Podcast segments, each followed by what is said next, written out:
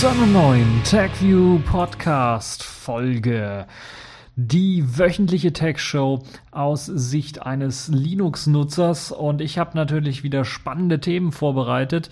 Es gab in dieser Woche das Apple-Event, wie fast nach jedem MWC, also nach jeder Mobile World, nach jedem Mobile World Kongress kommt Apple mit einem Event daher und stellt seine Neuheiten vor. Das waren aber in diesem Fall keine ja, Neuheiten im Bereich Smartphones so sehr, sondern eher im Bereich ja, Smartware. Dort hat Apple nämlich nun endlich äh, seine Smartwatch vorgestellt.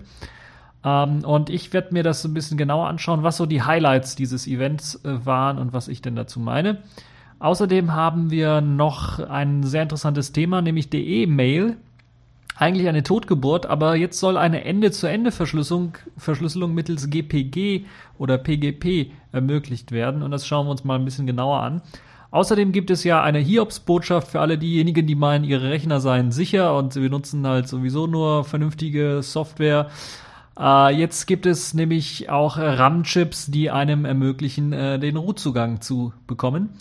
Äh, und dann kommen wir zu den Kategorien der Woche. Netzpolitik ein wenig, da reden wir über Freifunk und die Beerdigung des Freifunkes ähm, durch die Politik. Die Pfeife der Woche, Microsoft wieder mal, die Distro der Woche, Ozono S und äh, Sailfish der Woche. Dort gibt es einen äh, kleinen App-Tipp mit OnKeePass. Fangen wir aber zunächst einmal an mit äh, dem Apple-Event. Ja, wie ich bereits gesagt habe, Apple ist immer dran, nach, den, nach einem ähm, Mobile World Kongress dann auch äh, wieder ihre Produkte vorzustellen. In diesem Jahr waren es jetzt keine Smartphones, sondern eher Smartwatches und dort hat Apple eben zum zweiten Mal im Grunde genommen seine Apple Watch vorgestellt, jetzt aber auch Preise genannt und auch die Verfügbar Verfügbarkeit genannt, wann diese Apple Watch dann äh, zur Verfügung stehen soll. Das Interessante bei den Preisen ist, dass Apple ja eigentlich schon immer teuer war, nur jetzt halt dann doch irgendwie in die Luxusklasse eingestiegen ist mit einem extraorbitanten Preis. Nein, doch. Und zwar gibt es tatsächlich die Apple Watch, die 400 Euro kostet. Das ist so die allerbilligste Variante. Aber es gibt sogar eine Apple Watch, die über 11.000 Euro kostet, bis hin zu 18.000 Euro. Und das ist schon wirklich dann eine der Luxusvarianten. Und ja, was kann man da für 18.000 Euro erwarten? Und das ist halt das, was mich so ein bisschen erschrocken hat für so eine Armbanduhr äh, da ist im Grunde genommen außer die Verarbeitung der Uhr nichts anders an Technik drin als bei der 400 Euro Uhr. Und das ist dann doch schon ein wenig enttäuschend und auch die Akkulaufzeit, wie eben auch vorher vorhergesagt worden ist, ist halt irgendwie äh, irgendwie ja die, die, das ist das hält noch nicht mal einen Tag durch. Willst du ein Kaugummi? Was für ein Geschmack? Maulbeerblatt. Ich hasse Maulbeerblatt. Ja, so könnte man das Ganze irgendwie zusammenfassen. Äh, für 18.000 Euro eine Uhr kaufen, die noch nicht mal einen Tag durchhält, sondern nur fünf oder sechs Stunden, wenn man sie, sie häufiger benutzt, ist wirklich, glaube ich, schon ein Armutszeugnis für Apple selber. Nun ja, äh, kommen wir zunächst einmal zu den Preisen. Also von 400 Euro, das geht dann so ähm, 450 Euro äh, ne, 400 Euro geht's los. Ähm, das ist der Einstiegspreis mit halt eben äh, die Apple Watch Sport. Die kommt mit, mit einem Aluminiumgehäuse und einem Kunststoffarmband daher, also ganz schlicht und wie man es halt so von einer billigeren Uhr kennt. Dann gibt es das 42 Millimeter Modell, das größere Modell. Es gibt also kleine und große Modelle eben für kleine und große Hände.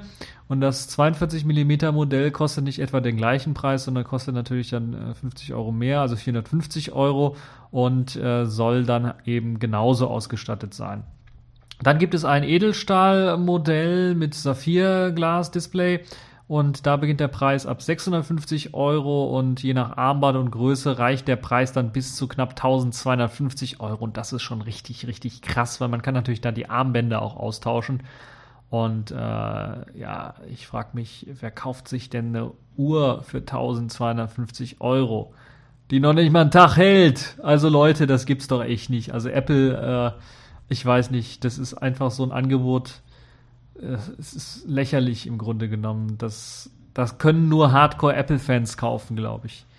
Also alle anderen, also ich, das Konzept der ganzen ähm, Wearables oder der Smartwatches habe ich ja sowieso noch immer noch nicht für ganz verstanden. Äh, und ich glaube, Apple wird damit auch auf die Nase fallen, weil einfach die Preise zu hoch sind, die Leistung, die dafür geboten wird, zu niedrig ist.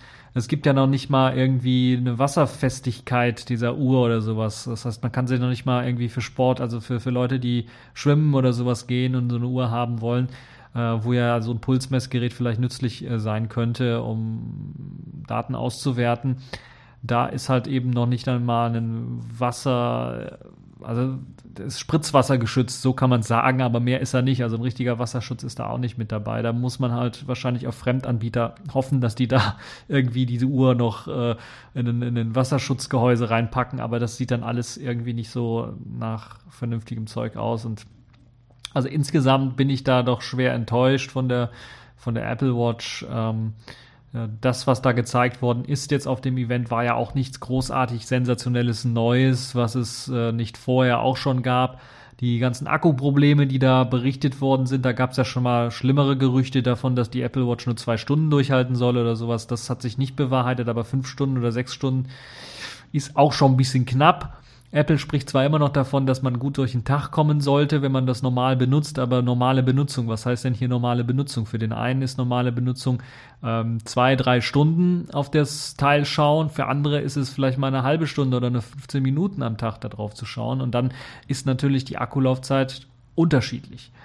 Äh, und äh, Apple hat wohl irgendwo den Mittelwert da gefunden und äh, hat aber dann auch schon sich bemüht, das muss man sagen, die Akkulaufzeit hochzutreiben. Da gibt es halt ein paar Tricks, ähm, wie die Akkulaufzeit niedrig gehalten wird, dass die Uhr, das Display sich abschaltet, wenn man nicht draufschaut und erst wenn man, wenn die Uhr erkennt, dass man diese Bewegung macht, um draufzuschauen auf sie, dann wird halt eben äh, das Display eingeschaltet und ähnliche Sachen werden auch gemacht mit äh, dem Pulsmesser und anderen Geräten, die dort laufen das, was rausgebaut worden ist, ja, äh, rausgebaut worden ist, ist ja äh, die Möglichkeit, dann anhand der Haut, ähm, also diesen Sensor für die Haut und die Vibration der Haut, der wurde rausgenommen äh, und äh, dadurch wird dann ein bisschen was Strom gespart. Also rausgenommen im Vergleich zu dem, was vorgestellt worden ist bei dem ersten Event, wo die Apple Watch ähm, ja präsentiert worden ist. Ansonsten hat man von der Software her nicht viel getan. Also man hat das erstmal geöffnet, das ganze System, dass da App-Entwickler da natürlich Apps drauf entwickeln kann. Das können, das war ja vorher auch schon der Fall. Nun, jetzt hat man es ein bisschen angepasst. Das heißt, es gibt jetzt konkretere ähm, Regeln, die man einhalten muss, um eine App auch auf die Apple Watch zu bekommen. Es sieht auch so aus, dass die Apple Watch dann die Möglichkeit haben wird, nicht nur eben, ähm, äh, ja, sagen wir mal, Anwendungen laufen zu lassen, die quasi nur ein Display sind für die richtige wahre Anwendung, die dann auf dem iPhone läuft, sondern auch eigene Anwendungen laufen lassen kann, so dass man die Apple Watch auch ohne Smartphone theoretisch einpacken zu müssen, dann wenn man gerade joggen geht oder sowas, dann benutzen kann. Das heißt zumindestens dann die Jogging-App oder so, was man da hat, um äh, das Joggen einem zu erleichtern, dann benutzen zu können. Das soll also möglich sein. Dazu wurden extra die Regeln geupdatet. Etwas hat mich ein bisschen schockiert. Ähm, ich weiß gar nicht, wo das jetzt ganz genau steht. Mit dem Speicher ist ja 8 GB Speicher eingebaut in der Apple Watch. Und da gibt es ein, ein, eine Einschränkung des Speichers, wie man den Speicher dann tatsächlich auch nutzen kann. Ähm, wenn ich mich nicht recht erinnere, waren da, glaube ich, nur zwei Gigabyte für Musik vorgesehen. Und äh, ich glaube, unter einem Gigabyte war vorgesehen für, äh, für Bilder, weil man auch äh, natürlich Bilder auf dem Gerät speichern kann. Die Bilder kann man da rüber kopieren per iTunes. Die werden automatisch umkonvertiert in ein Format, was eben äh, die Smartwatch benutzen kann. Deshalb soll man mit diesem niedrigen Speicher zurechtkommen. Aber ich bin mir, also ich bin da schon ein bisschen schockiert, dass man von den 8 GB halt nur wirklich 2 GB und dann noch ein bisschen, vielleicht noch ein Gigabyte oder ein bisschen was weniger für Bilder dann benutzen kann und der Rest halt eben äh, äh, an Apps geht oder für andere Sachen dann zuständig ist. Das ist schon ein bisschen, boah, also man hat, man kauft dann eine 11.000 oder 18.000 Euro teure Uhr und hat dann äh, das ist also nee. Und dann hat man noch nicht mal Zugriff auf die ganze Hardware, also man kann noch nicht mehr frei entscheiden, was ich denn jetzt da draufladen möchte. Vielleicht möchte ich meine ganze Musiksammlung draufladen und die hören. Hm. Nun gut, eine neue Funktion, die vorher nicht vorgestellt wurde, die aber jetzt bei anderen Wearables auch oder Smartwatches schon gang und gäbe ist, ist die Möglichkeit, einfach mit der Uhr zu telefonieren. Also man muss dann iPhone nicht rausnehmen oder sowas, sondern man kann einfach in die Uhr reinsprechen. Da ist also ein Mikrofon verbaut. Wenn da ein Mikrofon verbaut ist, hat das auch ähm, die Möglichkeit, natürlich dann ganz normale Sprachaufzeichnungen zu machen. Also ich könnte mir vorstellen, ich weiß gar nicht, ob eine App drauf ist, aber wenn sie nicht drauf ist, wird sicherlich einer sie coden, dass man halt die Möglichkeit hat, dann auch Notizen, Sprachnotizen dann abzuspeichern auf dem Gerät. Ja, äh, dann ist natürlich auch ähm, ein, ein Lautsprecher da verbaut, damit man äh, dann auch äh, ja, denjenigen hört, der da äh, mit einem telefoniert. Das also zur Apple Watch. Ich bin insgesamt enttäuscht, muss ich ganz ehrlich sagen, weil ich hätte äh, mir da ein bisschen was mehr erwartet. Und wenn, wenn ich mir die Preise ansehe, ist, ist das alles so ein bisschen. Ähm, da gibt es, wenn man nur rein die Technik sich anschaut, ja gut, Saphirglas, ich weiß gar nicht, gibt es da äh, Hardwarehersteller, die Saphirglas schon benutzen für ihre Watches? Kann sein, aber auch von, von der Technik her und von der Akkulaufzeit, da gibt es deutlich bessere andere Smartwatches äh, auf dem Markt. Ähm, die App-Auswahl ist so ein bisschen begrenzt bei den anderen Smartwatches zugegebenermaßen, aber da hat ja auch jetzt auf dem Mobile World Congress und auch schon auf der CES LG beispielsweise gezeigt mit einer kompletten Smartwatch, die auch ohne ein Smartphone läuft, ähm, die eine SIM-Karte beinhaltet, mit der man dann auch direkt telefonieren kann und ähm, mit dem es keine grundsätzlichen App-Einschränkungen gibt, ähm, hat damit auch schon gezeigt, dass es da Möglichkeiten gibt. Die Pebble Watch, die hat ja jetzt auch eine zweite Version angekündigt. Da gibt es ja auch schon für die erste Version eine breite Unterstützung, weil das Gerät ja auch, glaube ich, mehrere Wochen durchhält äh, mit, mit einer Akkuladung und dann auch am meisten Sinn macht für so eine Armbanduhr. Ja, das also zur Apple Watch, da war ich also ein bisschen was von enttäuscht. Dann kam aber der große Knaller und Brüller, das war ein neues MacBook, was vorgestellt worden ist. Das sogenannte MacBook 12 oder einfach nur MacBook genannt. 12 deswegen, weil es 12 Zoll ist. Ein 12 Zoll Gerät, was sich eigentlich von den Ausmaßen dann doch hätte zwischen MacBook Air, was ja ein 11 Zoll Gerät ist, und dem MacBook ähm, Pro, was glaube ich 13 Zoll ist, äh, dann doch eher dazwischen bewegen sollte. Aber nein, es ist quasi ein 12 Zoller, aber es siedelt sich noch hinter oder unter dem äh, MacBook Air an, weil es noch leichter, noch dünner und noch schmaler ist und auch von der Leistungsfähigkeit ein wenig niedriger anzusiedeln ist als so ein MacBook Air. Das ist auch wieder so etwas, wo viele dann meinen, okay, das ist ein klarer Schritt, wo Apple zeigt, dass sie doch eher in die Luxusklasse gehen. Äh, was ich jetzt nicht so direkt sehen kann, weil der Preis dann doch einem MacBook Air oder MacBook Pro eher entspricht. Aber zumindest ist das ein Gerät, was ähm, Kontroversen hervorruft, weil es hat zum einen natürlich ein innovatives Design, ist sehr, sehr dünn, dünner als so ein Bleistift mm, und hat Hardware verbaut, die wirklich das letzte rausholen aus eben diesem 12 Zoll Gehäuse im Grunde. Das heißt, es wird ein sehr, sehr kleines Motherboard oder Mainboard nur verbaut, wo der System, der Prozessor schon drauf steckt. Ein Intel-Prozessor, der nicht mehr aktiv gekühlt werden muss, sondern passiv gekühlt werden muss, also ein M-Prozessor und äh, dann der Rest im Grunde genommen von dem Gehäuse mit Akkus ausgestattet ist, so dass man damit über den ganzen Tag kommt. Also zehn Stunden mindestens, äh, dann äh, sollte das äh, Notebook dann durchhalten. Und das ist schon gar nicht mal so schlecht. Das ist schon mal so der richtige Weg. Aber wenn ich mir den Rest so anschaue, bin ich was skeptisch.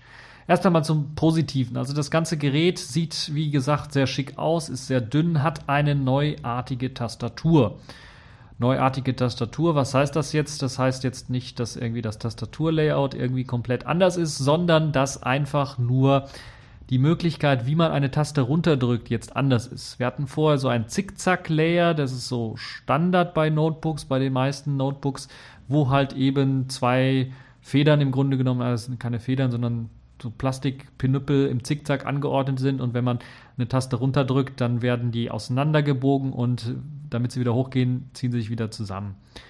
Äh, das hat Apple geändert durch eine Schmetterlingsform, äh, die im Grunde genommen dann wie zwei Schmetterlingsflügel angeordnet ist, die also nicht in Zickzack angeordnet sind oder über Kreuz angeordnet sind, sondern äh, die ähm, im Grunde genommen gegeneinander drücken so ein bisschen. Und das soll einem ermöglichen, dann oder sollte Apple jetzt in dem Fall ermöglichen, die Tastatur noch flacher zu machen und trotzdem einen sehr guten Druckpunkt zu erreichen. Wie das dann jetzt im Endeffekt dann aussieht und bei den Benutzern ankommt, das muss man dann in jedem Fall auch nochmal sehen. Es ist, glaube ich, zumindest Apple einer der ersten großen, wo ich das gesehen habe, dass sie so eine andere Art von eben ähm, Möglichkeit, eine Taste zu drücken, dann auf ihrer Tastatur verbaut haben. Wie das Tippgefühl dann jetzt so ist, äh, müssen wir mal schauen. Aus meiner Sicht irgendwie, wenn ich das so sehe, scheint mir das verdammt flach zu sein. Das ist zum einen natürlich positiv, weil Apple damit erreicht hat, das, was sie erreichen wollten, aber für meinen Geschmack ist das ein bisschen zu flach, dass man das Tippgefühl ein wenig verliert, dass man eher das Gefühl hat, auf so einem Touchscreen zu tippen. Aber da soll ja das Druckgefühl irgendwie doch irgendwie entgegenhelfen. Aber müssen wir mal schauen. Also ich hatte so ein Teil noch nicht in der Hand, äh, ist, glaube ich, noch, kann erst vorbestellt werden, ist noch nicht draußen, soweit ich weiß, bin mir gar nicht sicher. Äh, und äh, da müssen wir also noch was warten auf die allerersten Testberichte, die dann vielleicht die Tastatur ein wenig näher sich anschauen. Sehr schön ist, man hat das Touchpad komplett überarbeitet. Da hat man jetzt auch das sogenannte Force Touch mit eingebaut. Was heißt das? kommt aus der Apple Watch, äh, bekannt dafür, dass man ganz normal auf dem Touchpad tippen kann, aber dann kann man auch forciert drauf tippen, das heißt richtig feste draufdrücken. Und dafür wurde natürlich auch das Touchpad überarbeitet. Da sind jetzt äh, mehrere äh, Wippen eingebaut quasi, eine neue Technologie in dem Touchpad, das einem ermöglicht, dann auch diesen Force Touch auszuführen. Und der wird auch von der Software auf dem äh, MacBook 12 dann auch ähm, genutzt. Das heißt, um spezielle Aktionen auszuführen, kann man diesen Force Touch dann benutzen.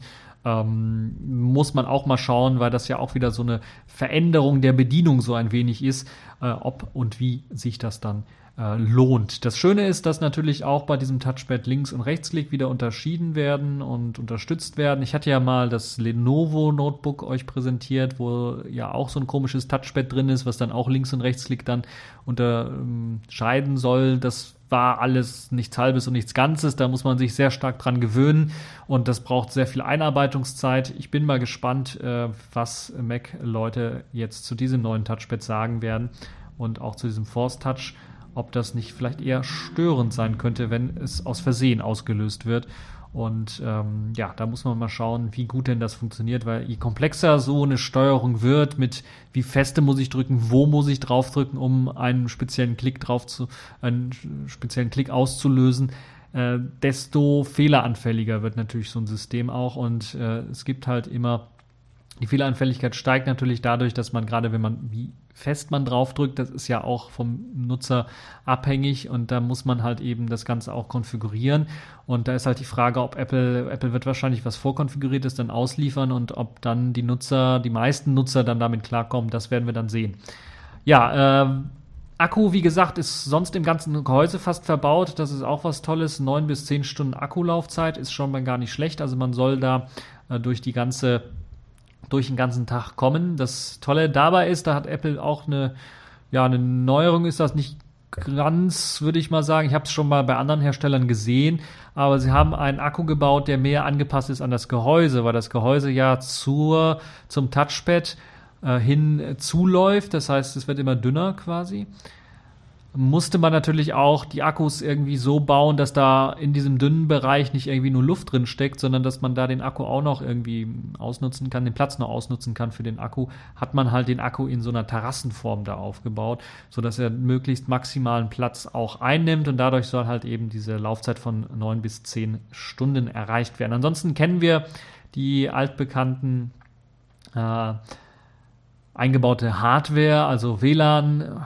alle Standards, AC, Bluetooth 4.0 wird unterstützt ähm, und es äh, gibt natürlich äh, auch ein sehr scharfes Display mit einer Auflösung von 2304 x 1440 Pixeln, also sehr, sehr scharf. Äh, das, was allerdings fehlt und ähm, was mich so ein bisschen erschrocken hat, ist, dass es nur einen Anschluss gibt. Und zwar einen USB-Typ C-Anschluss. Das ist schon mal prinzipiell gar nicht schlecht, weil das ist dieser berühmte USB-Anschluss, äh, bei dem man, egal wie rum man das Kabel dann dreht oder den Stecker dreht, das einfach einstecken kann und man sehr viele Sachen gleichzeitig über diesen USB-C-Port leiten kann. Also ganz normal USB, man kann aber auch Grafik-Output drüber laufen lassen. Man kann aber auch ganz normal das Notebook beispielsweise laden. Und Apple hat sich dem dieser Technologie dann zu nutzen, diese Technologie zu nutzen gemacht und hat dann auch alle diese Sachen oder unterstützt alle diese Sachen auch in diesem USB-Typ C-Anschluss Standardmäßig ist aber auch nur dieser Port da verbaut und das ist schon ein bisschen seltsam, weil der wird natürlich zum Aufladen des Gerätes gebraucht. Äh, natürlich, wenn das Gerät aufgeladen ist und 10 Stunden etwa durchhält, dann muss man das nicht unbedingt noch weiter aufladen. Also da hat man dann die Möglichkeit, äh, den Anschluss wieder zu nutzen für irgendwas, Drucker anschließen oder sowas. Aber allein schon, wenn der Akku gerade zum Beispiel leer ist und man hat eben äh, das Gerät an dem Strom dran, und dann kommt jemand, ein Kollege vorbei mit einem USB-Stick, dann sitzt man da. Kann den USB-Stick nicht anschließen oder muss halt eben Strom rausstecken, muss dann ein Adapterkabel äh, anschließen, weil die meisten USB-Sticks eben keinen USB-C-Anschluss haben. Der ist also noch nicht so weit verbreitet. Ich wage es auch zu bezweifeln, dass es so schnell einen Wechsel gibt, dass Apple da jetzt äh, einen Vorteil von hätte. Äh, als erster auf dem Markt mit so einem, oder nicht als erster auf dem Markt, aber zumindest äh, als Prominenter auf dem Markt damit äh, rauszukommen. Deshalb muss man so ein Adapterkabel haben. Und das gleiche gilt natürlich dann auch für den Output von äh, Video. Wenn man also das an einem Beamer oder sowas anschließen möchte, muss man wieder einen Adapter haben. Und ja, den Vorteil sehe ich jetzt nicht so ganz. Also Apple äh, geht ja von dem Gerät so aus, davon aus, dass das für Leute ist, die ultramobil sein sollen, aber die werden halt dadurch gestört, dass wenn man da einen USB-Stick anschließen möchte oder einen Beamer dran anschließen möchte, dass man zwei verschiedene Adapter rumschleppen muss. Äh, es gibt glaube ich, gar keinen Kombi-Adapter. Also zumindest nicht für einen USB-Anschluss und sowas. Und USB und DVI oder VGR-Anschluss, das habe ich noch nicht gesehen, dass das alles in einem drin war. Und dann kann so ein Adapter, ich glaube, der billigste für USB 1, äh, für, USB, für einen USB-Anschluss, meine ich, äh, also normalen USB-Anschluss, der kostet, glaube ich, 30 Euro und wenn man einen DisplayPort oder sowas äh, Ausgang haben möchte oder VGA oder HDMI-Ausgang und so einen Kombi-Anschluss haben möchte, äh, Kombi-Adapter haben möchte, kostet das, glaube ich, 90 Euro schon. Und das ist schon ein bisschen happig und im Endeffekt ist es halt so, dass man dann Adapter rumschleppt, äh, neben dem Laptop noch. Und ich weiß nicht, ob das so von Vorteil ist. Und man kann natürlich noch tausend weitere Ideen fallen da einem ein, was da alles da schiefgehen kann. Apple geht davon aus, okay, wir brauchen die ganzen Anschlüsse gar nicht mehr, weil wenn ihr was ausdrucken wollt, dann benutzt ihr einfach einen Netzwerkdrucker und druckt über WLAN oder sowas aus. Wenn ihr ähm, Bildschirminhalt übertragen wollt, dann werdet ihr kein Kabel anschließen, sondern benutzt dann äh, Airplay und solche Geschichten alle. Das ist alles schön und gut. Die Technologien sind alle da, aber sie sind noch nicht so weit verbreitet, dass man Airplay beispielsweise auf jedem handelsüblichen Fernseher einfach benutzen könnte oder handelsüblichen Beamer benutzen kann bei einer Präsentation. Das ist also ein Griff ins Klo, würde ich mal sagen. Zumindest sehe ich keine Zielgruppe, die jetzt sich so einen Laptop kauft, außer die Zielgruppe der Leute, die tatsächlich, und da kommen wir wieder bei der Luxus, sind wir bei der Luxusdebatte, Leute, die einfach das Geld haben, weil das Gerät, das habe ich noch nicht gesagt, kostet ab 1450 Euro mit dem 250 GB SSD-Modell und 8 GB RAM und einem äh, Intel äh, 5300 Grafikchip und diesem Core M5Y31 Chip. Ähm, kostet das halt eben schon 1450 Euro. Dann noch Adapterkabel dazu, dann sind wir schon bei einem etwas größeren Preis. Äh, sagen wir mal, runden wir mal auf auf 1500, 1600 Euro. Dann haben wir so ein Gerät, was man wirklich dann auch nutzen kann. Das ist schon wieder so ein stolzer Preis, wo ich sagen würde, dafür, dass es halt eben mit dem Adapter diese Schwierigkeiten gibt, mit den Anschlüssen und so weiter und so fort, für Leute, die wirklich äh, angeben möchten oder die einfach ja, irgendwie 2000 Euro rumliegen haben oder sowas oder zu viel Geld rumliegen haben und sich meinen, ja, ich will das jetzt kaufen, um es anderen zeigen zu können. Oder irgendwie sowas. Äh, dann gibt es natürlich noch ein Spitzenklassenmodell, das kommt mit dem größeren Prozessor daher, das ist der Core M 5Y70 mit 1,2 GHz getaktet. Also nicht 1,1 GHz getaktet, sondern 1,2 GHz getaktet. und 512 GB SSD, also das, äh, das größere SSD-Modell in dem Fall. Ähm, und äh, das Gerät ähm, selber ist fest eingebaut mit 8 GB RAM, der ist sogar, glaube ich, fest verlötet. Ich weiß nicht ganz genau, aber es gibt Gerüchte darüber, dass man den nicht tauschen kann. Und das heißt, man kann auch keinen größeren RAM einbauen. Auch so ein bisschen enttäuschend für den Preis, wenn ich mir das Ganze so vorstelle. Also das ist insgesamt das, was Apple so an Highlights präsentiert hat. Und ich muss ganz ehrlich sagen, dass von der Technik her bin ich begeistert. Was jetzt zum Beispiel die Tastatur angeht, ist ein neuer Ansatz. Das, das, was das Touchpad angeht, kann ich durchaus verstehen, dass das deutlich besser ist als das, was ich zum Beispiel bei Lenovo's äh, Touchpad da gesehen habe. Ähm, Click-Touchpad oder wie sie heißen, also wo man das ganze Touchpad runterdrücken kann irgendwie und das dann die Klicks erkennen soll, das war irgendwie katastrophal. Ähm, oder es ist zumindest äh, ja nicht mein Ding. Und da kann ich mir durchaus vorstellen, dass Apple hier mit, mit, mit Force Touch, aber auch, auch dieser Möglichkeit, da andere Touchgesten drauf zu machen, doch äh, auch technische Innovation damit reingebracht hat aber die Entscheidung, nur einen Anschluss, eine Anschlussmöglichkeit zu haben, ist schon ein bisschen mager.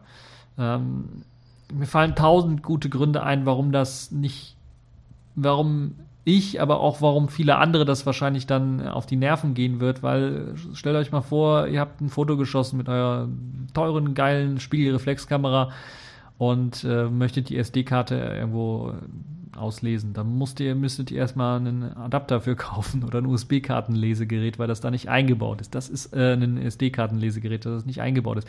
Einfach nur Vielleicht kommt es auch zu früh, aber ich sehe da momentan keinen Grund, weil zu früh in dem Sinne, dass man sagen könnte, okay, die neuen geilen, teuren Spiegelreflexkameras werden sowieso WLAN eingebaut haben und dann werde ich das mir alles sowieso kabellos besorgen. Kann durchaus sein. Vielleicht wird das in ein paar Jahren dann der große Renner, aber heutzutage ist das ähm, wirklich dann doch eher Luxusklasse, weil man kann es nicht wirklich gebrauchen. Und also der Markt ist, da gibt es keinen Markt für muss man ganz ehrlich sagen. Es ist vielleicht für denjenigen, der das Geld hat, der angeben möchte oder mal das Ganze ausprobieren möchte, vielleicht ein, ein, eine interessante Sache, aber ich kann da persönlich überhaupt nichts mit anfangen und sehe auch keinen Markt dafür, äh, für Leute, die äh, sich äh, so ein teures Gerät kaufen möchte, möchten und im Grunde genommen fast gar nichts richtig dran anschließen können. Ähm,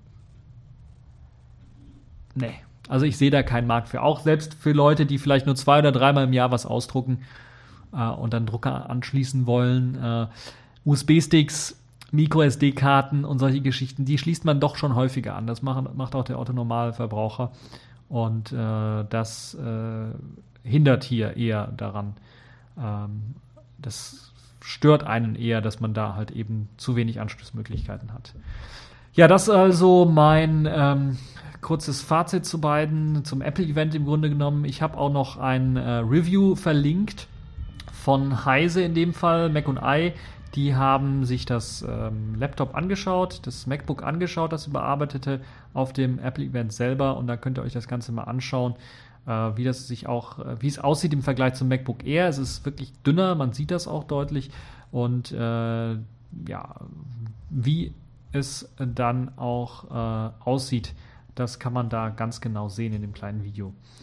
Ja, ähm, ansonsten, äh, wie gesagt, die Adapterpreise kann ich nochmal kurz nennen. 89 Euro kostet der HDMI-Adapter. Da ist halt, wenn ich mich recht entsinne, ist der HDMI, äh, hat aber auch einen regulären USB-Port, also der ist da mit dabei. Und ist VGA, glaube ich, mit dabei, wenn ich mich nicht irre. Oder noch ein weiterer USB-C-Typanschluss zum Aufladen. Also da hat man die Möglichkeit, eben dann so einen Adapter sich zu kaufen. Das wäre vielleicht ein nützlicher Adapter. Den müsste man also auf jeden Fall, glaube ich, dann dazu kaufen für 89 Euro, also knapp 90 Euro. Ein Adapter, wo man einen weiteren USB-C-Typ-Anschluss hat zum Aufladen des Gerätes, einen HDMI-Ausgang hat und einen normalen USB-Anschluss hat. Ähm, das wäre halt, äh, glaube ich, Mindestausstattung, die man da braucht. Ansonsten gibt es den USB-C auf USB-Adapter, der kostet knapp 20 Euro also 19 Euro. Und dann wird es sicherlich noch weitere Anschluss, Anschlussmöglichkeiten geben. Äh, es gibt zum Beispiel eine Variante von diesem 90 Euro Anschluss, wo der HDMI-Port durch einen VGA-Anschluss ähm, ersetzt wird und da kostet das Ganze auch 89 Euro. Einen Adapter, der jetzt noch mehr kann, wo man also HDMI, VGA und DVI hat, irgendwie gibt es, glaube ich, nicht. Man kann natürlich wieder Adapter kaufen für den HDMI auf DVI und dann den DVI auf VGA. Aber ihr versteht schon, was ich meine mit dem ganzen Adapterwahn. Das wird, äh, das geht in die Hose. Widmen wir uns einem anderen Thema, einem etwas spannenderen Thema. Die E-Mail, da kann man eigentlich immer herzhaft drüber lachen, weil das so ein Thema ist, äh, wo, also was richtig verkackt worden ist hier in Deutschland. Die E-Mail-Verschlüsselung, die Ende-zu-Ende-Verschlüsselung, die keine ist, die einfach im Grunde genommen nur bis zum Server geht und dann entschlüsselt wird und dann wieder, um dann wieder verschlüsselt zu werden, war ja schon eine Lachnummer in sich selbst und äh, auch diese Werbetouren von den verschiedenen E-Mail-Anbietern hier in Deutschland waren ja auch nicht ernst zu nehmen. Uh, und jetzt gibt es eine Ankündigung von der Arbeitsgemeinschaft der E-Mail, die wohl auch das Haupt- oder Grundprobleme erkannt hat und jetzt in Zukunft ein PGP-Plugin mit einbauen möchte, um eine wirkliche Ende-zu-Ende-Verschlüsselung zu ermöglichen. Das heißt, ihr könnt, wie ihr es kennt, GPG, PGP, Synonym quasi oder äh, das Protokoll, um halt Sachen zu verschlüsseln, und da gibt es halt eben die Möglichkeit, jetzt bei der E-Mail in Zukunft eine Ende-zu-Ende-Verschlüsselung mit Hilfe von PGP durchzuführen. Das funktioniert aber nicht so, dass man das irgendwie, ja, allgemein irgendwie, man macht es auf so einem Weg, den ich nicht so ganz verstehe, denn man möchte ein Browser-Plugin schreiben. Äh, und ein Browser-Plugin für eben Firefox und ich glaube von Chromium auch noch äh, und dann war es das auch im Grunde. Aber so eine Integration in ein E-Mail-Programm, in einen E-Mail-Client selber oder einfach mal einen Thunderbird, der auf jeder Plattform irgendwie lauffähig ist, in einer speziellen Version mit einem Plugin auszuliefern, was das bereits schon integriert hat und für die E-Mail konfiguriert ist im Grunde genommen oder für deren äh, Verschlüsselungsverfahren konfiguriert ist. Das äh, hat man nicht vor, aber man möchte es dann wirklich per Browser dann einem einfach ermöglichen. Das ist schon mal kann ich wirklich sagen, zwei Daumen nach oben. Es hört sich so an, als ob da jetzt äh, die Köpfe gerollt sind bei den E-Mail-Leuten und dass da jetzt Vernünftige mal am Ruder sind, die da Entscheidungen treffen können äh, für. Und ähm, es soll für jeden auch ohne Spezialwissen leicht möglich sein, eben eine die E-Mail mit einer Ende-zu-Ende-Verschlüsselung dann äh, zu verschicken. Wie das Ganze dann aussehen wird, werden wir noch schauen, weil es gibt momentan nur die Ankündigung. In der Ankündigung selber steht, dass man auf einer ähm, Technologie aufsetzt oder einer Plugin-Technik aufsetzt, die sich äh, Mail Velop nennt. Mail Velop ist mir nicht bekannt. Es gibt aber einen Link zu deren Webseite und äh, das äh, scheint mir zumindest ein bisschen seriös zu sein. Sie bieten da ein Add-on für Chrome und für Firefox an und das äh, ermöglicht mit OpenGPG eine Verschlüsselung im Webbrowser ganz einfach dann durchzuführen. Ähm, da gibt es auch ein paar Screenshots zum Interface und den unterstützten Providern. Dazu zählt Gmail, Yahoo Mail, Outlook und GMX beispielsweise. Es kann also sein, dass man die Möglichkeit jetzt hat, direkt im Webbrowser eine Verschlüsselung dann durchzuführen, was auch eine nette Sache ist, obwohl ich dem ganzen Braten noch nicht so recht traue. Die haben halt ihr, ihr ihre großartige Möglichkeit, die sie am Anfang hatten, als sie es angekündigt haben, dadurch einfach zerstört, dass sie einfach keine Ende-zu-Ende-Verschlüsselung mit eingebaut haben. Und jetzt, nach ein paar Jahren, wo sie gemerkt haben, das ganze ist, äh, Kind ist in den Brunnen gefallen, das ganze Projekt ist eigentlich zum Scheitern verurteilt, kommen sie dann doch damit daher, dass wir Ende-zu-Ende-Verschlüsselung machen wollen. Besser spät als nie, würde ich mal sagen, aber ich bin da so ein bisschen was skeptisch und die Polizei ist auch skeptisch, aber aus einem anderen Grund, weil sie halt eben so eine Ende-zu-Ende-Verschlüsselung eigentlich äh, sehr ungern sieht, weil sie wollen sehr doch äh, im Falle eines Falles dann doch die E-Mails lesen können und äh, sie sind auch sich ein bisschen unsicher, dass das hier mit der Quellen-TKÜ und dem Vorschlag von de Maizière, dass man die ganzen Schlüssel jetzt, äh, Verschlüsselungsschlüssel, jetzt nicht dem Bund abgeben muss, äh, dann äh, doch nicht äh, machen muss, weil man halt eben Quellen-TKÜ hat und dann vor der Verschlüsselung schon E-Mails abfangen kann. Da ist die Polizei ein bisschen was skeptischer und sie schätzt das vielleicht auch ein bisschen was realistischer ein. Nun ja, ich bin mal gespannt, wie äh, sich das denn so entwickeln wird, wie sich zeigen wird mit der DE-Mail. Ähm, ausprobiert habe ich selber noch nicht und ich habe auch noch keine E-Mail bekommen von einem DE-Mail-Besitzer. würde mich mal interessieren, was, äh, ob es überhaupt bei meiner Zuschauer, Zuhörerschaft dann wirklich einen E-Mail-Nutzer gibt, der das wirklich auch benutzt, weil das ja auch ein, ein staatlich anerkannter ähm, ja, E-Mail-Dienst im Grunde genommen ist. Man also da auch äh, ja Privilegien, gewisse Privilegien genießt, wenn man so eine E-Mail mit der E-Mail äh, dann an Behörden schickt, zumindest theoretisch. Habe ich gehört. Ob das dann wirklich der Fall ist, das würde mich sehr interessieren für die Leute, die dann vielleicht äh, dann äh, sich äh, damit beschäftigen. Ansonsten muss ich ganz ehrlich sagen, äh, der E-Mail. Ich, ich bin ganz ruhig. Wir sind nun mal beide hier am Arsch der Welt. Und ich bringe dich jetzt noch nicht um, weil du später noch einige Mahlzeiten abgibst, falsch genießbar. Aber ich bleibe hier und du verziehst dich dahin. Und zwar so weit wie es geht. Pass auf, dass wir uns nicht nochmal über den Weg laufen. Der Ofen ist jetzt endgültig aus bei mir. Hast du das geschnallt? Das mit dem Ofen ist klar. So würde ich das Ganze zumindest sehen. Kommen wir zu einem weiteren Thema. Ein Thema, das, glaube ich, ähm, die NSA freut. Ähm, vielleicht wurde es sogar erfunden durch die NSA. Zumindest ist jetzt das Thema Rowhammer. Rowhammer ist im Grunde genommen nichts anderes als der Begriff für einen Fehler in der Hardware von bestimmten RAM-Chips, der einem ermöglicht, Root-Zugriff zu erlangen. Das heißt, ihr könnt Admin werden, ihr könnt Root werden, indem ihr einfach, auch wenn ihr ultrasichere Software habt, einfach die Hardware hackt. Das Ganze funktioniert so, dass im Grunde genommen Speicherzugriffe in dem Speicher nebenan verändert werden, also ein Bit geflippt wird. So könnte man das Ganze auch äh, sagen. Das äh, Ganze wurde aufgedeckt von den IT-Sicherheitsforschern Mark Seaborn, Matthew Dembski und Thomas Dullian. Denen ist es nämlich gelungen, durch permanente Speicherzugriffe, und das ist eben auch das Besondere, man hat also nicht auf den Speicher was geschrieben, sondern nur permanent auf einen Speicher, quasi auf eine Speicherzelle oder auf eine Zeile eines Speichers, sagen wir mal so, äh, zuzugreifen äh, andauernd, hat denen ist es dadurch gelungen, einen Bitflip auszunutzen, um aus einer Sandbox auszubrechen und dann zum Beispiel, das war in dem Fall ein Linux-System, äh, Root-Rechte zu erlangen und dann eben alles auf dem Rechner machen zu können, was sie wollten. Das Problem betrifft im Grunde genommen fast alle aktuellen PCs, weil da kann man sich schlecht vor schützen. Bei einem Test zum Beispiel mit aktuellen Laptops war etwa die Hälfte von diesem Problem betroffen. Das Problem selber liegt aber jetzt nicht an den Laptops im eigentlichen Sinne, sondern eher an den Speicherchips, die dort verbaut sind, also an den RAM-Riegeln, die dort verbaut sind, teilweise bei einigen Herstellern Apple eingelötet, aber es liegt halt eben an diesen äh, Herstellern, äh, an, an diesen äh, RAM-Herstellern oder an den RAM-Chips, die dort verbaut sind.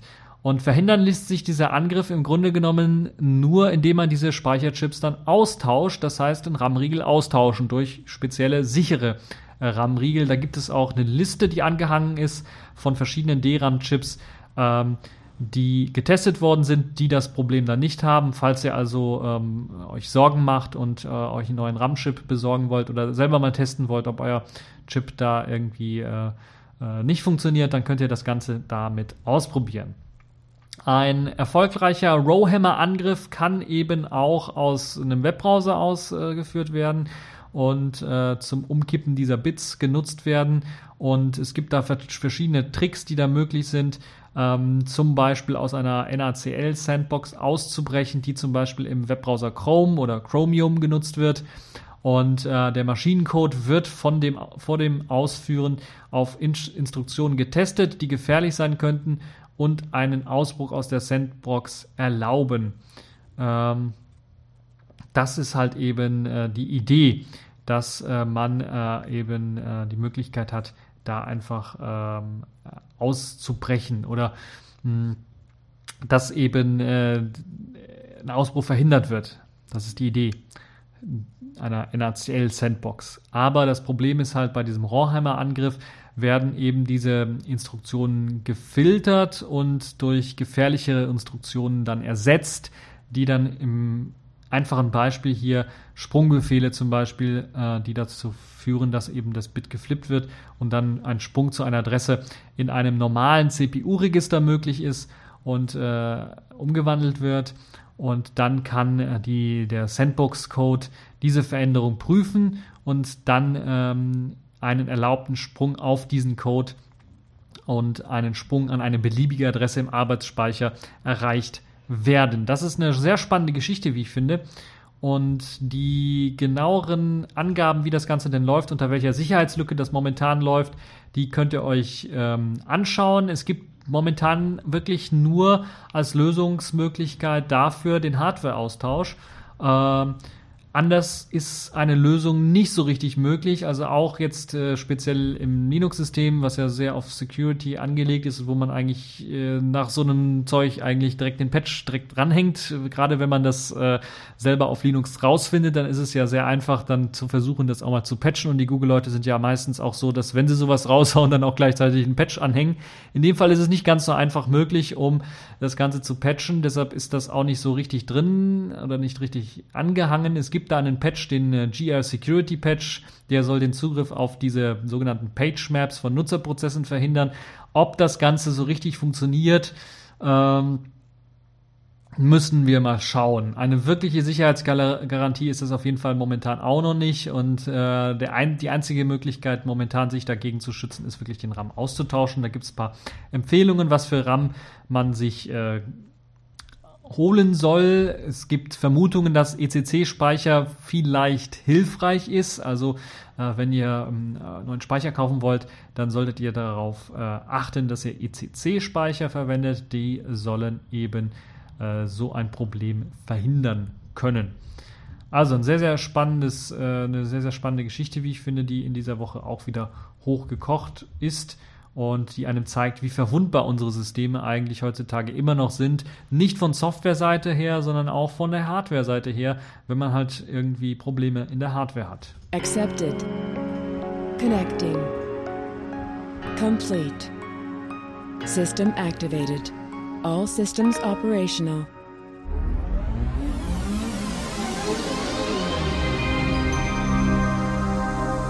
Kommen wir zu den Kategorien der Woche. Und da haben wir ein wenig Netzpolitik. Da gab es nämlich das sogenannte WLAN-Gesetz. Und das schreibt jetzt im Grunde genommen vor, dass Freifunk stirbt, würde ich mal fast schon behaupten.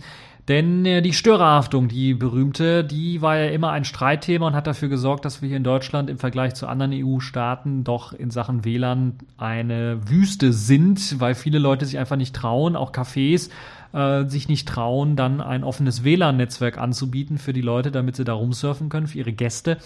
Denn ähm, wenn da einer mal ein urheberrechtlich geschütztes Werk einfach widerrechtlich runterlädt, äh, dann ist man eben äh, dran, weil man dann nicht weiß, wer war es ganz genau oder man kann sich da nicht rausreden so richtig. Und da gab es zwar schon einige Urteile hier und da, richterliche Urteile, aber es gab nie so ein richtiges Gesetz, was das irgendwie geregelt hat. Und das soll jetzt geschaffen werden, das sogenannte WLAN-Gesetz vom Bundeswirtschaftsministerium in Auftrag gegeben quasi oder herausgearbeitet. Und sie haben jetzt einen Gesetzentwurf veröffentlicht, der hoffentlich noch ein bisschen was geändert wird, aber der jetzt im Grunde genommen vorschreibt, dass die ganzen kommerziellen Anbieter, dazu zählen dann auch Internetcafés oder nee, ganz normale Cafés meine ich, äh, aber auch äh, kommerzielle Anbieter im Sinne davon, dass sie nichts anderes machen, als solche WLAN-Hotspots bereitstellen. Ich glaube, die Telekom macht sowas in Bahnhöfen beispielsweise zusammen mit der Bahn irgendwie.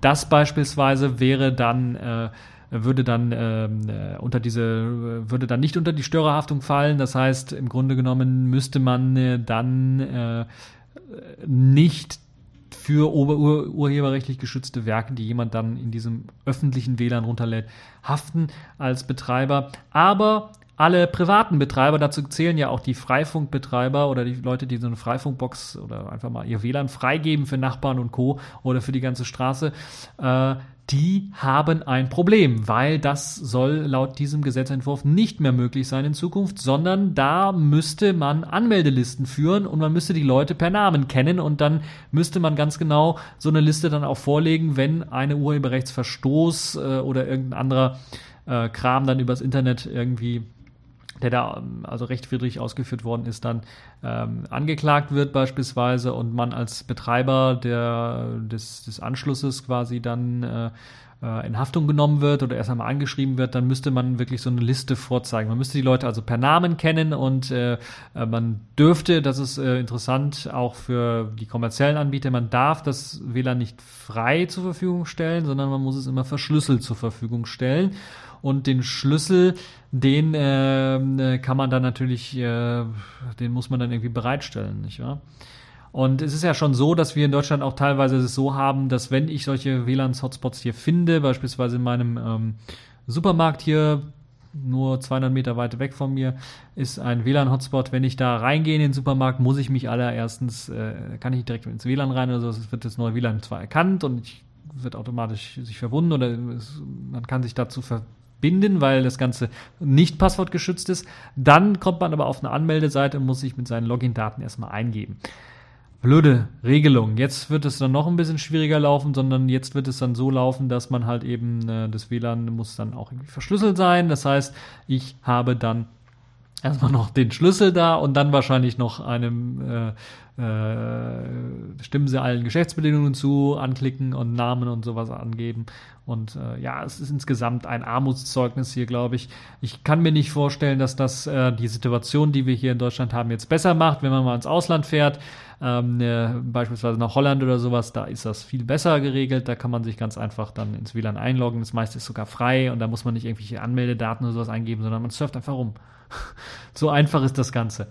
Ähm, und das wird hier in Deutschland wahrscheinlich mit die, auch mit diesem Gesetzentwurf dann nicht so funktionieren. Es ist mehr Rechtssicherheit sicherlich für Cafés und, und äh, Bahnhöfe und so weiter und so fort. Also äh, Leute, die das Ganze anbieten. Ich glaube jetzt auch, dass ähm, äh, das Verkehrsministerium, Verkehrsministerium, ja, also von Herrn Dobrindt, das Ministerium für Verkehrsinfrastruktur oder sowas, hat jetzt auch einen äh, WLAN, einen öffentlichen äh, WLAN-Hotspot aufgemacht, äh, um halt irgendwie zu zeigen, wir sind neu und modern und hip. Äh, aber natürlich ist das alles, äh, ja, auch ein offenes Netz soll es sein, mit 50 Mbit bereitgestellt, nennt sich Open WLAN BMVI.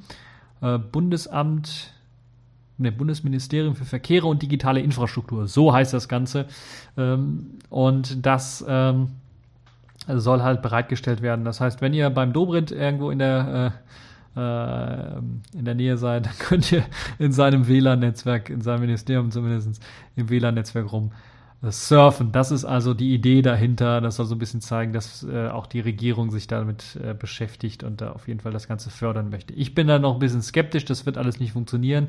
Ist äh, meine äh, Sage, Zusage. Das, was am besten bisher funktioniert hat, war wirklich Freifunk. Gerade in Berlin, wenn man darum, das ist ja, glaube ich, eines der größten Freifunknetze, sieht man da, oder zumindestens äh, war ja nur einmal kurz in Berlin, aber da habe ich auch Freifunk empfangen können und äh, beziehungsweise WLAN-Netze mit Freifunk, dann äh, konnte ich mich einwählen ganz einfach und rumsurfen. Das hat am problemlosesten funktioniert und das ist das, was abgeschafft wird im Grunde genommen oder äh, zumindestens Vielleicht gibt es da einen Hack drum, um drum zu kommen, dass irgendwie doch als kommerzieller Anbieter oder man macht eine eingetragene Gruppe und macht dann irgendwie Mitglieder, einen Club macht man auf und nimmt dann Mitglieder auf, die dann dann hat man ja eine Liste von Namen. Ah, ich weiß nicht, wie man das umgehen möchte. Also meiner Meinung nach ist das so ein bisschen der Tod von Freifunk, zumindest für die Leute auch, die jetzt mal nicht äh, dem Freifunkprojekt selber direkt angehören, sondern die einfach mal sagen, okay, ich sitze hier, äh, habe mein WLAN äh, und kann doch einfach mal sagen, okay, ich öffne das hier, dann kann jeder, der hier in der Straße ist oder wo mein WLAN jetzt hier lang geht oder sowas, äh, dann einfach äh, rumsurfen. Ist äh, zum einen natürlich nicht immer klug bei Routern, da müsste man eventuell ein VPN und irgendwas aufmachen, damit man nicht aufs Heim Heimnetzwerk zugreifen kann. Aber gibt es ja einige Router, die sowas auch explizit unterstützen und dann immer ermöglichen, so einen WLAN-Hotspot für Gäste aufmachen zu können. Ähm, insgesamt ist es jetzt so, dass wenn ihr in Zukunft einen Gast bei euch habt, äh, ich kann mir das gar nicht vorstellen, aber laut Gesetzentwurf soll es halt so auslaufen, wenn er das WLAN-Passwort haben möchte, dann muss er nicht nur seinen vollständigen Namen aufschreiben, den kennt ihr meistens natürlich, aber er muss äh, Unterschrift leisten darunter, dass er keine urheberrechtlichen geschützten Sachen machen. Da müsst ihr ihm also so einen Vertrag vorlegen und er müsste das anklicken oder irgendwie, anklicken ist auch sehr gut, er müsste das einfach unterschreiben und dann äh, habt ihr irgendwie was in der Hand. Ansonsten dürft ihr theoretisch das WLAN-Passwort gar nicht rausgeben. Das ist natürlich alles äh, kompletter Humbug und äh, wird auch keiner so in Wirklichkeit machen, sondern wird einfach das Passwort rausgegeben und wenn da irgendwie was passiert, dann hat man halt Pech gehabt. Und das ist natürlich ein bisschen das, was ich ja so kritisieren möchte, weil man sich irgendwie bei diesem Gesetzentwurf nicht so richtig entschieden hat. Man hat da so ein bisschen was verbessert, also mehr Rechtssicherheit geschafft, geschaffen für eben so Cafés, äh, Bahnhöfe und so weiter und so fort. Also Leute, die kommerziell wirklich sowas anbieten oder die ein Geschäft haben und dann einfach mal WLAN frei anbieten möchte, möchten für ihre Kunden. Da hat man wirklich ein bisschen was Rechtssicherheit geschafft, aber geschaffen, aber für die Leute, die ganz normal sowas privat machen, hat man eher äh, ja das totale Aus dafür eingeläutet, weil das macht natürlich keiner. Das ist, äh, es entspricht, das entspricht nicht dem Sinne, wie man das Ganze machen sollte. Nun ist jetzt die Frage, wie sich das weiterentwickeln wird, wie auch das Freifunkprojekt selber dazu reagieren wird. Sie haben sicherlich auch irgendwie in dem ganzen Projekt irgendwelche Juristen, die das Ganze ein bisschen was auswerten können, diesen Gesetzentwurf. Ist ja nur ein Entwurf, vielleicht wird er noch verbessert. Aber vor allen Dingen habt ihr da auch natürlich die Möglichkeit, selber euch einzuschalten und dann natürlich euren Abgeordneten oder sowas einfach mal zu schreiben und zu sagen, ja, hier ist blöd, ich mache mein WLAN auf und für alle und möchte dann ähm, keine Liste führen von Leuten. Ich kenne auch die Namen teilweise gar nicht und äh, das irgendwie, das ist auch gar nicht realistisch, denen einen Vertrag vorzulegen, wo sie dann wirklich äh, äh, abhaken müssen, dass sie damit keine urheberrechtlich geschützten Sachen machen. Das ist komplett unrealistisch. Ändert das mal. Sorgt mal dafür, dass das geändert wird. So einen Brief könnt ihr mal schreiben und äh, hoffen, dass das dann irgendwie geändert wird. Ich hoffe auch, dass dieser Gesetzentwurf überarbeitet wird und äh, dass wir ähm, ansonsten bleiben wir hier ein, eine Wüste in Deutschland, was das offene WLAN angeht.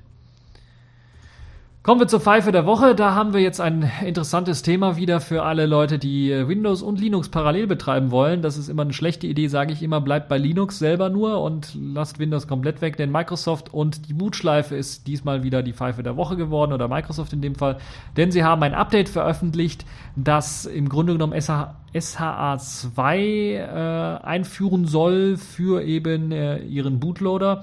Und das hat dafür gesorgt, dass äh, jetzt äh, Windows-PCs oder PCs mit Windows, die im BIOS-Boot-Modus funktionieren, also nicht UEFI verwenden und äh, Linux mit Group haben, nicht mehr booten, sondern dieser letzte Patch aus dem Patch Day von Windows 7 hat dafür gesorgt, dass der Rechner im Grunde genommen abstürzt und in einer Bootschleife gefangen ist.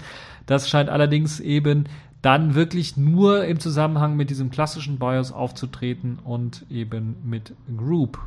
Wenn ihr also Linux noch parallel drauf äh, oder einfach Group als Bootloader benutzt, muss ja kein Linux drauf sein, kann ja Group für was anderes booten, zum anderen booten, äh, zu was anderem booten genutzt werden. Und ja, das Problem momentan sieht halt jetzt so aus, dass äh, es äh, so eine richtige Lösung noch nicht richtig gibt. Das ist nicht das erste Mal, dass das Problem auftaucht. Es gibt ein paar Kommentare, wo einige meinen, okay, das lässt sich dadurch beheben, indem man die Boot-Partition von Windows oder die Windows-Partition einfach äh, das Bootflag wieder zurückgibt und dann funktioniert das auch, wenn der Bootloader da nicht mehr irgendwie überhaupt eingreift, weil Group ja sowieso installiert ist und das alles übernimmt. Dann ist aber dieser Bootloop weg. Also die Bootschleife dann weg. Äh, ob das Ganze stimmt, müsst ihr selber mal Ausschau äh, halten danach, wenn ihr so ein System habt. Äh, ich kann nur sagen, wieder mal die Pfeife der Woche. Ein Windows-Update zerstört den Bootloader äh, von einem anderen System. Das ist halt wie so typisch Microsoft, äh, typisch wieder ins Klo gegriffen.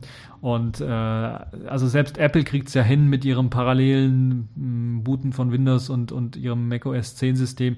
Also da, Microsoft muss irgendwann mal aufwachen und sehen, da gibt es noch andere Systeme und auch auf normalen PCs und wir können nicht jedes Mal, wenn wir ein Update installieren für so ein Windows, dann äh, den Bootloader des anderen Systems kaputt machen. Das ist, äh, das geht nicht. Microsoft wacht endlich auf. Das kann so nicht weitergehen. So, das ist also die Pfeife der Woche. Kommen wir zur Distro der Woche. Da habe ich jetzt was Schönes rausgesucht für alle Leute, die Fedora mögen, aber nicht so die Standardkonfiguration von Fedora mögen, sondern dann meistens immer viel anpassen müssen, nachdem sie es installiert haben. Da gibt es jetzt eine neue Möglichkeit, die schon mit Anpassungen daherkommt, nämlich nennt, das Ganze nennt sich Ozono OS und das hat so einen primären Fokus eher auf das Design gelegt. Momentan kommt auch von den äh, unter anderem äh, den äh, Nitrux und Numix-Machern daher, äh, die eben sehr dafür bekannt sind, sehr gute Icon-Themes oder allgemeine Theme Themes für GNOME und äh, die ganze GNOME-Umgebung dann machen zu können, aber auch, glaube ich, KDE-Icons haben sie auch schon mal gemacht. Also da in, in Theming-Sachen sind sie da relativ bekannt. Und die haben bereits schon seit einiger Zeit angekündigt, ein äh, System auf Basis von Fedora herauszugeben, das eben mit ihren Themes daherkommt und einigen Anpassungen auch daherkommt. Und nun ist die allererste Beta-Version erschienen. Ozone OS oder Ozone OS, je nachdem, wie man es aussprechen möchte, ist jetzt erschienen. Und da habt ihr die Möglichkeit, das Ganze anzutesten. Sieht sehr hübsch aus, muss ich ganz ehrlich sagen. Sie haben den Desktop ein bisschen angepasst. Äh, der Desktop kommt mit einem mit einer Reihe von Extensions für die GNOME Shell daher, die äh, sich äh, unter dem Namen Atom zusammenfügen zu einem Begriff, der nennt sich dann Atom Shell, so nennt sich dann eben dieser ganze Desktop, der halt eben daraus besteht, dass da eben eine GNOME Shell mit Atom Extensions ausgeliefert wird. Dazu zählt ein Vollbild-Applikations-Launcher, der im Grunde genommen aussieht wie dieser, ja, wie so ein Smartphone-Launcher, würde ich mal sagen. So ein bisschen natürlich an den äh, GNOME Shell-Launcher erinnert. Äh, mit der Möglichkeit, äh, eine Suche auszuführen nach einer Applikation beispielsweise. Das geht ohne Probleme.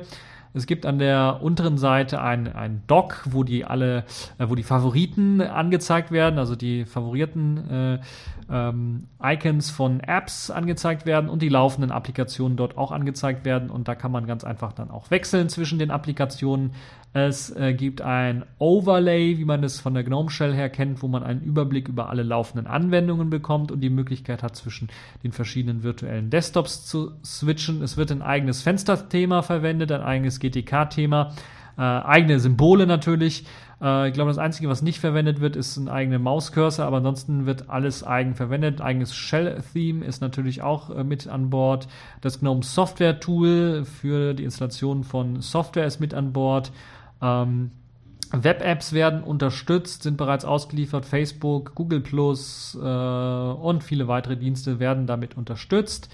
Es äh, gibt ein äh, schönes, in grün vor allen Dingen gehaltenes, äh, Gnome Shell-Theme, äh, das mit einem sogenannten Atom Panel ausgestattet daherkommt. Das ist so ein, ein, ein Ersatz für das obere Top-Panel das äh, einige Sachen ein bisschen was anders macht. Zum Beispiel gibt es ein Menü, was komplett Akku, Wi-Fi, Bluetooth, Lautstärke und Helligkeit in einem beinhaltet und auch die Möglichkeit hat, dann ganz einfach in die Systemeinstellungen zu gehen oder das System auszuschalten. Es werden Icons, äh, Tray-Icons auch direkt oben in diesem Atom-Panel angezeigt. Das heißt, man muss sie nicht irgendwo anders suchen, was sicherlich auch für den einen oder anderen doch sehr von äh, Nutzen ist. Die Zielgruppe ist vor allen Dingen, sind vor allen Dingen Leute, die eben, äh, also ganz normale Anwender, die das System ganz normal verwenden wollen. Dazu werden natürlich auch zahlreiche äh, Sachen bereits vorinstalliert und so habt ihr dann auch die Möglichkeit, ohne große Probleme dann direkt Audio- und Videofiles abzuspielen, ohne großartig irgendwie was nachinstallieren zu müssen. Die Ozone OS äh, Hydrogen Beta ist aktuell äh, zu, steht aktuell zum Download zur Verfügung auf der Projektseite. Ihr könnt euch das Ganze runterladen. Ich habe jetzt den Heise-Artikel verlinkt, da könnt ihr euch nochmal ein paar Screenshots dazu anschauen und da gibt es auch ein Video, was verlinkt worden ist. Und auf der Projektseite selber findet ihr das gleiche quasi nochmal, das Video zur Ozone äh, Beta, dazu auch einige System Requirements, also was man minimal braucht äh, für einen Rechner, damit das Ganze lauffähig ist. Was braucht ein bisschen was mehr Saft.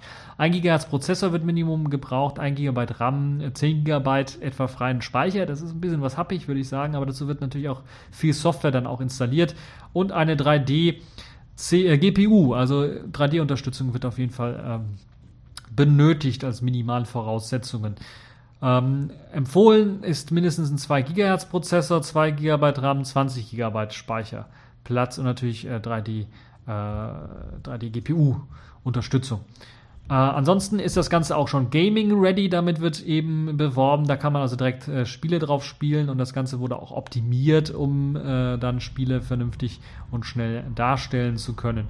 Ja, ähm, sehr schön, wie ich finde. Bin mal gespannt, wie sich das weiterentwickeln wird. Momentan äh, ist die Beta noch ein bisschen was zu knapp aus meiner Sicht. Da müssen noch ein paar Sachen nachgerüstet werden. Aber insgesamt ist das, glaube ich, eine schöne Alternative. Basiert auf Fedora. Das sieht man nicht auch, äh, auch nicht alle Tage. Ein äh, anwenderfreundliches Fedora. Da kenne ich, kenn ich nur Corora, glaube ich, heißt es äh, was das so versucht hat. Ähm, das ist jetzt ein anderer Ansatz äh, mit schönen Icon-Themes, die man so auch noch nicht gesehen hat, die extra für dieses OS dann fertiggestellt worden sind. Kann ich euch nur empfehlen, die Distro der Woche Ozone OS. Kommen wir zum Sailfish der Woche. Da habe ich wieder einen App-Tipp, den hatte ich vorher, glaube ich, noch nicht drin.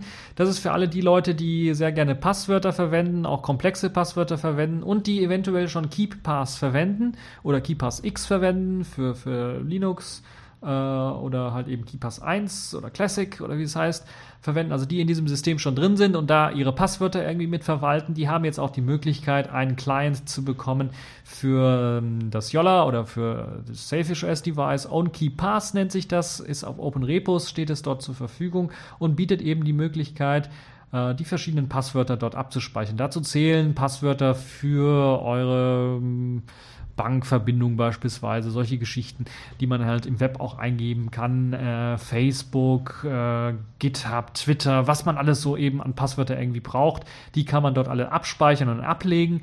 Äh, die werden in OnKeyPass abgespeichert. Es gibt die Möglichkeit, die Datenbanken von KeyPass 1 Classic oder KeyPass X von dem Desktop-System einfach zu übernehmen äh, und halt eben einen Single-Speicher für alle Passwörter eben zu haben. Das ist eine sehr schöne Sache, wie ich finde. Äh, das ganze Programm steht unter der GPL V2. Ihr könnt euch das Ganze runterladen, auch anschauen. Da gibt es die Möglichkeit, eine neue Datenbank beispielsweise zu erstellen, auch äh, für die Leute, die damit anfangen wollen und dann nach Passwörtern zu suchen. Ich bin mir noch nicht sicher, weil es selber äh, noch nicht gesehen habe, aber ich glaube, es ist nicht möglich, da einfach zu sagen, okay, das Passwort wird automatisch ausgefüllt oder eingegeben im Webbrowser oder sowas, sondern man muss da tatsächlich nochmal in die App reingehen. Aber die App hat auch die Möglichkeit, ähm, sehr schön für neue äh, Passwörter, die man irgendwie da anlegen möchte, Passwörter zu generieren. Da gibt es eine sehr schöne Oberfläche, die einem ermöglicht, dann sehr explizit einzustellen und auch sehr einfach einzustellen, was äh, man für ein neues Passwort generiert haben möchte. OnKeyPass kann ich euch nur empfehlen, aktuell in der Version 0, 1, nee, 1.029 ist eine RC-Version, Release-Kandidat-Version, deshalb habe ich mir gedacht, okay, das ist, glaube ich, eine Sache, äh, die äh, man sich mal anschauen soll. Es gibt auch schon einige Übersetzungen dafür. Äh, aber ich glaube, sie suchen nach äh, noch äh, nach äh, Übersetzern. Also falls ihr da irgendwie was übersetzen helfen wollt, ähm, wäre für eine gute Sache. OnKeyPass auf jeden Fall eine coole App auf eurem Selfish-Device. Ja, das war's auch schon für diese TechView Podcast-Folge. Ich hoffe, es hat euch gefallen. Ihr hattet Spaß dran und äh, ja, macht euch eine tolle Zeit und wir hören uns das nächste Mal. Bis zur nächsten Folge.